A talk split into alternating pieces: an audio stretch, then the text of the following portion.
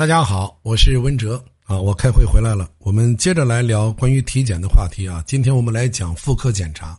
这个我在听友会、咱们高泽小屋我都讲过啊。这个女性定期做妇科检查是尤为重要的，因为现在像乳腺癌、宫颈癌这些妇科疾病的发病率还是比较高的。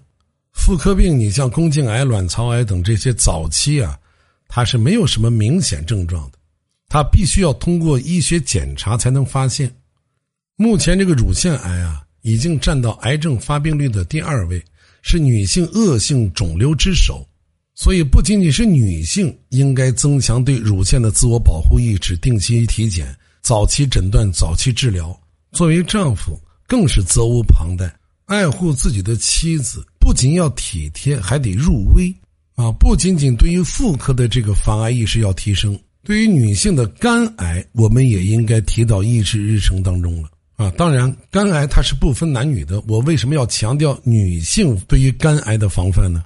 因为我说过，人的五脏六腑都是非常重要的。对女性而言，对于肝的健康应该更加的关注，因为这是女性生理健康以及心理健康的重中之重。所以，四十岁以后，每年都应该检测一次甲肝蛋白。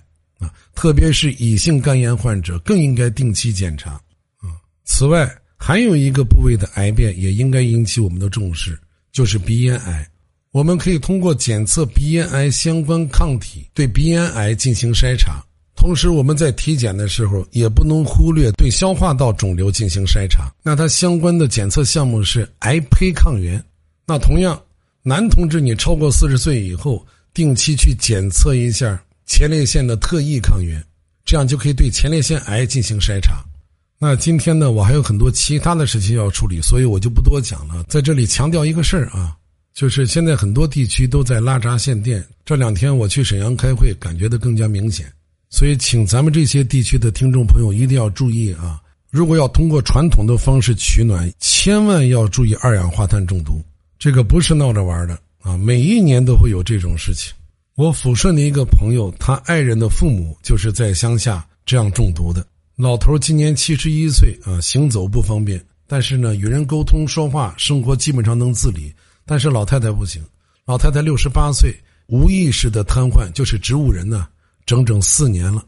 所以绝对不要掉以轻心啊！